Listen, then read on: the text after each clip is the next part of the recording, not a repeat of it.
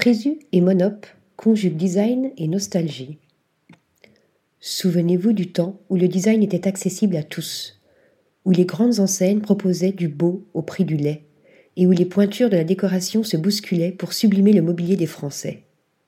Nostalgique, Monoprix remonte le temps pour célébrer, avec une rétrospective et un pop-up store, l'histoire du design pour tous en remettant les archives prises uniques au goût du jour.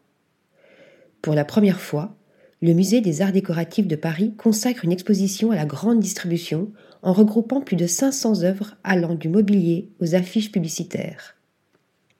Cet événement réunit ainsi les grands noms ayant façonné l'histoire de l'enseigne, qui a vu défiler Terence Conran, Claude Courtecuisse, Daniel Quarante, Jean-Pierre Garot et Marc Held dans ses ateliers et qui rééditent pour l'occasion leurs créations phares.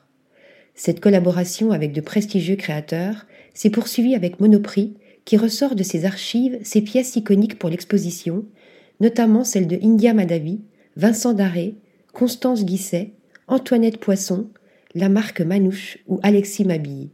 Ces pépites seront aussi disponibles à l'achat lors du pop-up store qui se tiendra à la Galerie Joseph de la rue Saint-Méry du 3 au 11 décembre.